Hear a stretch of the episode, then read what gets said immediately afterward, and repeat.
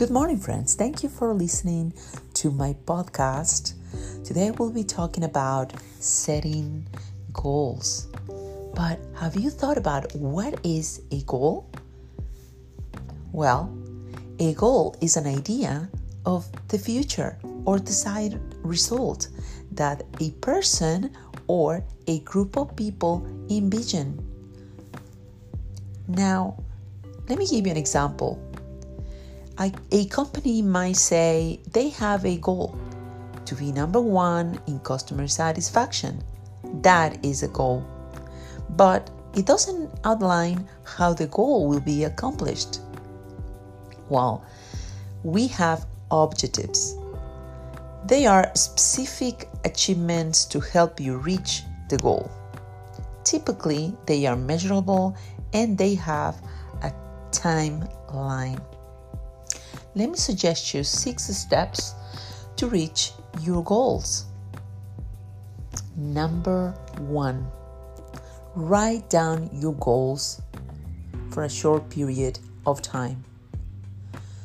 Write down everything. Set aside a notebook with your goal, with your achievements.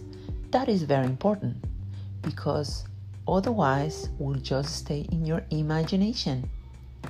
Number two, try to set at least three goals per year only.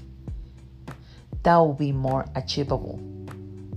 Number three, always keep yourself positive. Good energy, a positive state of mind will help you to reach your goals faster. Number four, set dates. For example, I need to lose weight in three months. I'm setting a date. Number five, write down your goals only when you are in a good mood.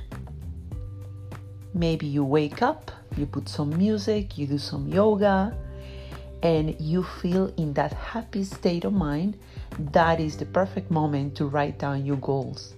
Remember, a positive state of mind is key. Number six, try to make up a list of positive things of why you need to reach this goal. Even better, elaborate a vision board.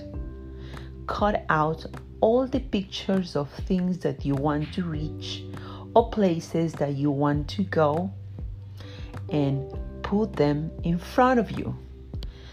This will remind you where you want to go and will make your goals more achievable.